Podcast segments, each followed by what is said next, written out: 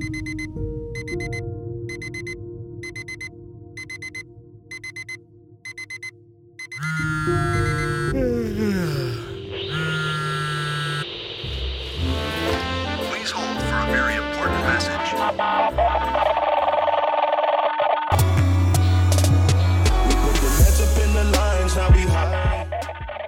und herzlich willkommen zu dieser neuen Podcast-Episode und heute geht es um das Thema 5 Tipps, die du trotzdem machen kannst, auch wenn du dir keinen Klavierlehrer leisten kannst. Ich wünsche dir viel Spaß beim Zuhören.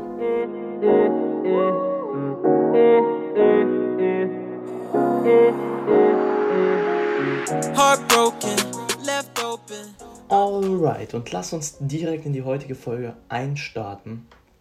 Und normalerweise ist ja mein wichtigster Rat eigentlich, dass man sich den besten Lehrer nehmen sollte, den man sich leisten kann. Aber es gibt natürlich auch viele Leute, die sich überhaupt keinen Lehrer leisten können. Und ähm, klar, natürlich ist es am besten, wenn du einen guten Lehrer hast. Das ist natürlich niemals zu ersetzen, das sollten wir uns eigentlich immer im Kopf beibehalten. Aber es geht heute eben darum, wie du trotzdem Klavier lernen kannst, auch wenn du eben kein Budget hast, was du in einen Klavierlehrer investieren kannst. Und das Aller, Allerwichtigste ist eigentlich, einen guten Plan zu haben, wie du Klavier spielen lernen möchtest und auch wie du deine Übereinheiten gestalten möchtest, denn du hast ja gar keinen Lehrer, der dir Tipps gibt. Und somit brauchst du eigentlich einen guten Plan.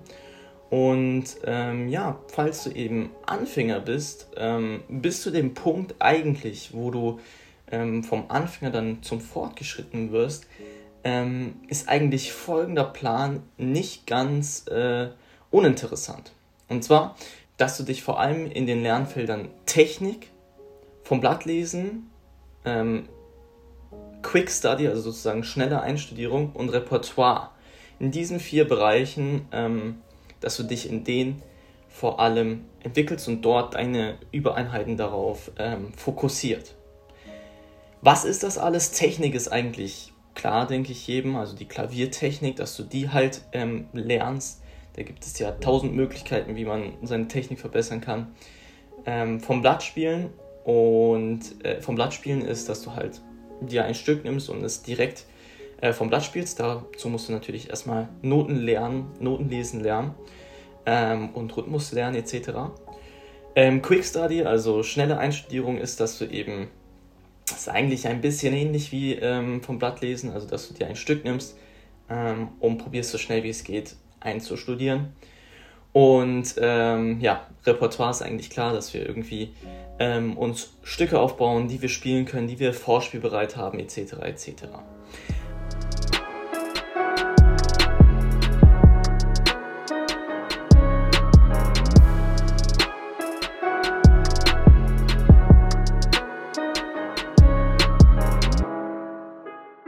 Wie man das jetzt ähm, sozusagen plant, ähm, kann ich mal kurz ein Beispiel geben.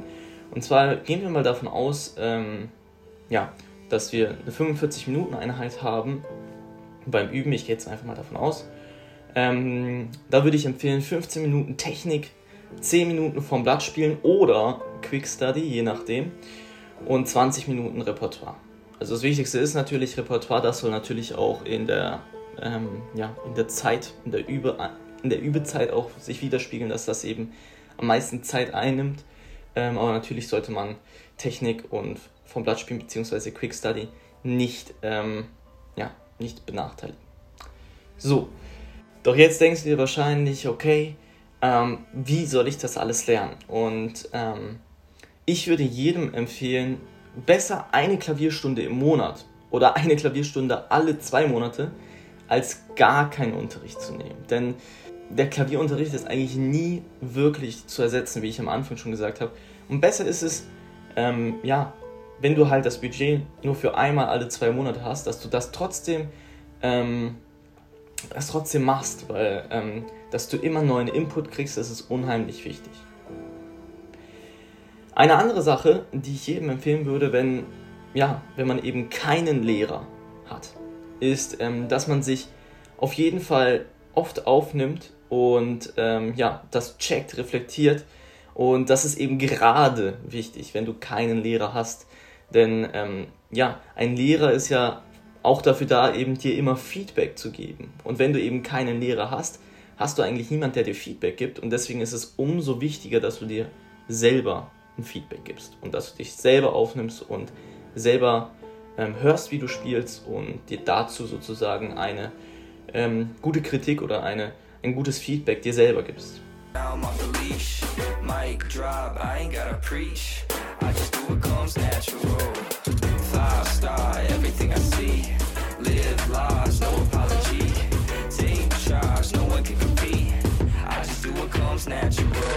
Ein anderer Punkt, den ich jedem empfehlen würde, wenn äh, man keinen Klavierlehrer hat, probiere auf verschiedenen Pianos zu spielen. Also ähm, probiere möglichst viele verschiedene Instrumente ähm, zu spielen. Du kannst zum Beispiel mal folgendes, äh, äh, folgendes probieren und zwar zu verschiedenen äh, ja, Piano-Stores zu gehen und vielleicht das ein oder andere Instrument äh, anzuspielen mit deinem Stück, was du gerade aktuell spielst. Ich würde dir empfehlen, jedes Mal, wenn du die Möglichkeit hast, auf einem Flügel zu spielen, dann mach es auf jeden Fall. Egal, wo du gerade bist äh, und du einen Flügel siehst, sei es in einem Hotel oder in einem, in einem Restaurant. Gut, natürlich fragt man da davor, das ist natürlich klar. Ähm, aber nimm auf jeden Fall jede Möglichkeit wahr, die du hast. Okay, das waren ein paar Tipps, ähm, ja, was man machen kann, auch wenn man ähm, ja, sich keinen Klavierlehrer leisten kann, wie man vorgehen kann, wie man sich selber so ein bisschen dazu motiviert, sich einen Plan zu machen, ähm, ja, der Technik beinhaltet, der vom Blattspielen beinhaltet, der Repertoire, vielleicht Quickstudy beinhaltet. Und ähm, ja, das sollte eigentlich das heutige ähm, Resümee, das heutige Gelernte sein, worum es heute ging. Und ja, ich hoffe, die Folge hat dir gefallen. Mich würde es freuen, wenn wir uns nächsten Sonntag wieder hören. Bis dahin, euer Adrian. Peace.